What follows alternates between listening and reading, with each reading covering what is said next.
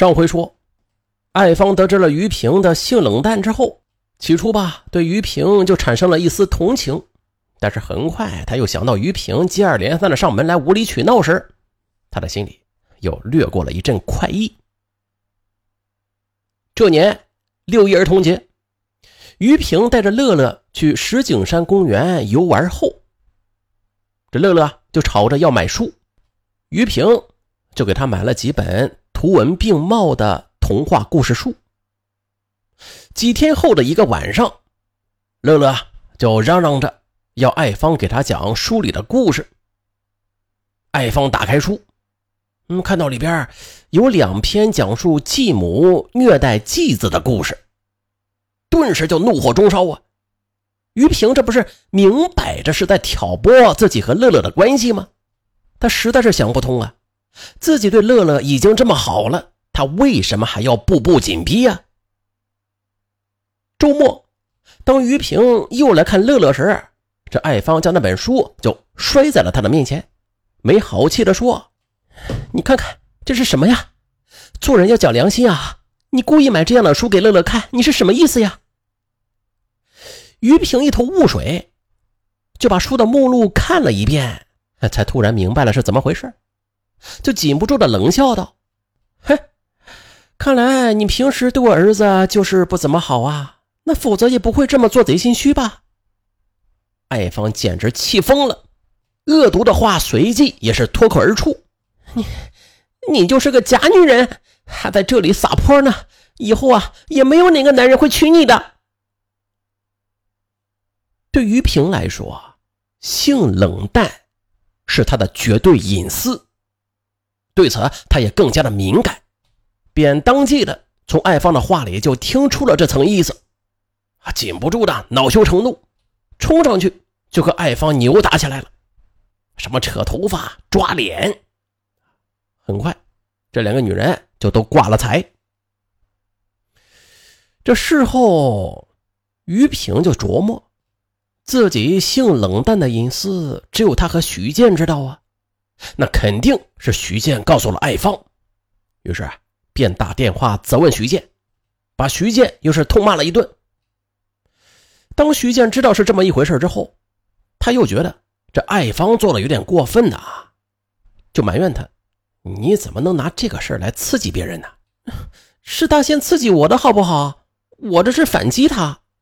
只要于平以后不再故意找我茬，那我就保证我不再拿他的性冷淡说事儿了。”也不会向外宣扬。可是即便如此吧，徐健还是对爱芳有了看法。遭到爱芳最痛彻肺腑的羞辱，于平对爱芳的怨恨就更加深了。他想啊，我一个人孤苦伶仃，又患有这种说不出口的女人病，而他呢，家庭幸福，又有男人疼爱，还这样无情的挤兑我。这太没人性了吧！不行，我绝对不能让他好过。于是，在这年十一月的一天，于平对儿子就撒了个弥天大谎：“孩子，你知道吗？其实我们一家三口以前过得好好的，爸爸妈妈很恩爱，就是因为你那个后妈，才把你爸从我身边抢走的。”九岁的乐乐分辨不了大人之间的是是非非，便信以为真起来。他认定后妈以前对他的好啊都是假的，从此啊，他就开始跟爱芳作对起来。吃饭时，爱芳像往常一样把这饭就盛好放在他面前，可是乐乐却板着脸说：“我不吃你盛的饭，我怕这饭里有毒。”然后转身将饭就倒到了垃圾桶，自己去盛了一碗。还有一次。这艾芳和徐健上班去了，乐乐就偷偷的将衣柜里艾芳的裙子用剪刀剪了两个口子。艾芳拿裙子穿时，发现破了，但是却又不像是被老鼠什么咬的痕迹，就问乐乐：“这是不是你剪坏的呀？”乐乐就说：“是我干的，你就是大灰狼，我恨你。”哎呦，儿子的变化，徐健看在眼里。他知道肯定是于平在背后教唆的，便批评儿子：“乐乐，不能这么说啊！阿姨对你多好啊，你不要听妈妈的话与她作对，你这么做不是好孩子。乐乐则嘟着小嘴儿，不，他就是坏人，他破坏我们的家庭。接着，乐乐把母亲的谎言向父亲啊就复述了一遍。徐建听后惊讶不已，啊，本想把与于平离婚的真相告诉儿子，可是又觉得不妥，只好再三叮嘱儿子不要跟爱芳作对。而在爱芳看来，乐乐毕竟不是自己的亲生儿子呀，对他再好也是徒劳的。于是，对乐乐的态度渐渐的也就发生了变化，不仅照顾乐乐不像以前那样尽心了，这乐乐惹他生气时，他还会大声的呵斥他。而艾芳这么做，又让徐建的心态也有了变化了，他就不由得想，毕竟乐乐和他没有血缘关系。啊，他怎么可能真心对孩子好啊？就这样，一家人之间的关系变得就是越来越紧张起来，那是充满了火药味儿。艾芳知道，这一切的罪魁祸首啊，都是于平。这么想着，他不仅恨的是咬牙切齿。于是，艾芳就决定采取对策。他觉得，于平一直是在拿乐乐做武器。那如果乐乐不跟他们一起生活了，于平也就没有借口再上门闹事儿了。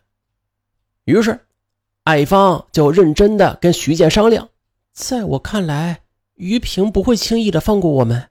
我们要想过轻松的日子的话，那就得让乐乐先跟他生活。徐建尽管舍不得和儿子分开，但是又联想到于平这几年的所作所为，他觉得。爱芳的话也有道理，于是啊，他就同意了。可是没想到啊，他们的建议却被于平一口给回绝了。于平觉得，自己一个离婚的女人本来就是打折商品，如果再带上儿子，那就会更掉价了，那就会更没有儿子接受自己了。徐建没有勉强他，因为当初离婚时。乐乐是判给他的，他是没有任何理由强行将乐乐推给于平。爱芳却对于平的拒绝是另有看法，他认为于平这是要跟他打持久战呢。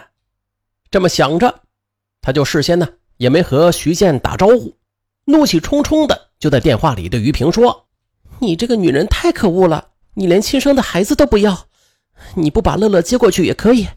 那现在什么都涨价了。”你给乐乐每个月八百元的生活费太少了，现在必须提高到一千二百元。于平当然不会接受这个条件了，他反唇相讥：“，你以为你是谁呀？你有什么资格和我谈这个呀？孩子由他爸爸养着，你少管闲事。”你，这一番话驳着爱芳是哑口无言，最终是愤愤的挂断了电话。呃，在与丈夫前妻的交锋中败下阵来，爱芳也是时时的处在了怨恨当中。在家里，乐乐是变本加厉的与他对峙，根本就不把他这个后妈放在眼里。而徐建呢，对他也不像从前那样呵护体贴了。这夫妻俩之间总像是隔着一层东西。爱芳决定要寻找机会报复于平。这年六月，于平寻寻觅觅多年之后，终于在朋友的介绍之下，认识了北京联合大学的一位姓王的教授。四十多岁的王教授也是离异，独生女儿在加拿大留学。他不仅经济条件优越吧，而且性格温和，风度翩翩。经过一段时间的接触之后，两人都表示满意，爱情啊。像阳光一样注满于平的心房，他变得开始自信、开朗了许多。孤独了这么多年，他太渴望有个男人来疼爱他了。因为都是成年人，于平与王教授就少了许多初恋男女的周折，很快就到了谈婚论嫁的地步了。他们甚至在北五环丽水桥附近看中了一套房子，啊，就开始商量着房子装修和结婚的种种细节。然而，令于平做梦也没有想到的是，这年九月份，王教授却突然决绝的向他提出了分手。是怎么回事啊？沉浸在幸福中的于平，仿佛是遭遇到了当头一棒，他无法接受这个突如其来的打击，他就哭着问他：“我们好好的，这是为什么呀？”王教授则眼神复杂的看了看于平，含糊其辞的说：“我们在一起不合适，我想过正常男人的生活。”然后头也不回的就离去了。原来呀，是艾芳悄悄把于平的绝对隐私透露给了王教授。那天，于平和王教授一起来接乐乐出去玩这艾芳发现，哎，她有了男朋友了，觉得报复他的机会来了，于是他就辗转的打听到了王教授的情况，便主动的又找到了他，将于平患有性冷淡的绝对隐私就告诉了他。怕王教授不相信，艾芳甚至将于平几年前的药单拿来给他看。王教授这才恍然大悟起来，怪不得呢啊！好几次他想跟于平亲热时，都被他不耐烦的拒绝了。这哪个男人愿意和一个假女人生活在一起啊？就这样，王教授毫不犹豫的就离开了于平。于平呢？一开始对王教授的态度突变是莫名其妙啊，等他冷静下来之后，再仔细的品味着王教授的话时，再回顾了一下这两人交往过程中的一些细节，他突然觉得，一定是王教授了解到了他患有性冷淡的秘密，而知道这个秘密的，除了他自己，那就是徐建和艾芳，而泄露这个秘密的。也只会是爱芳。二零一零年十月六日下午，于平与同事看完电影之后，就去于建的家里去找爱芳兴师问罪，但是却没找到人。于平想啊，他们也许是去徐建父母家去了，于是啊，又打车到徐建父母位于通州区宋庄镇六合村的家。徐建一家三口果然在那里。这一大家子正在准备吃晚饭呢，见到艾芳，于平的眼睛里似乎要喷出火来。他叫道：“你真不是个东西！我找男朋友碍你什么事了？你为什么要拆散我们呢？”艾芳见此，干脆也承认了：“啊，对我就是不想让你过得好。你想怎么样？你这个假女人，敢跟我作对，我就让你永远找不到男人。你，果然是你。”果然是这个女人破坏了自己的幸福，羞辱、愤怒和憎恨就涌满了于平的胸膛，他顿时就失去了理智，随手就抓起了茶几上的水果刀，冲过去对着爱芳就连扎了好几刀。嘿，这一屋子的人都惊呆了。当徐建反应过来，冲过去夺下于平手里的刀时，爱芳却已经倒在了血泊中。他们急忙拨打了幺幺零和幺二零，艾芳也是被紧急的送到了附近的医院去抢救，于平也被随后赶来的警察给控制，因为其中一刀刺破了心脏，艾芳失血过多，抢救无效而死亡。一个好端端的家庭就这样毁了，乐乐。将同时失去后妈和亲妈，他漫长的人生路也会注定坎坷而艰难。呃，这是一起相互报复而引发的悲剧。以前就有句话叫“冤冤相报何时了”啊，呃，大家记住了，相互报复的结局，没有一个是赢家。我是尚文，咱们下期再见。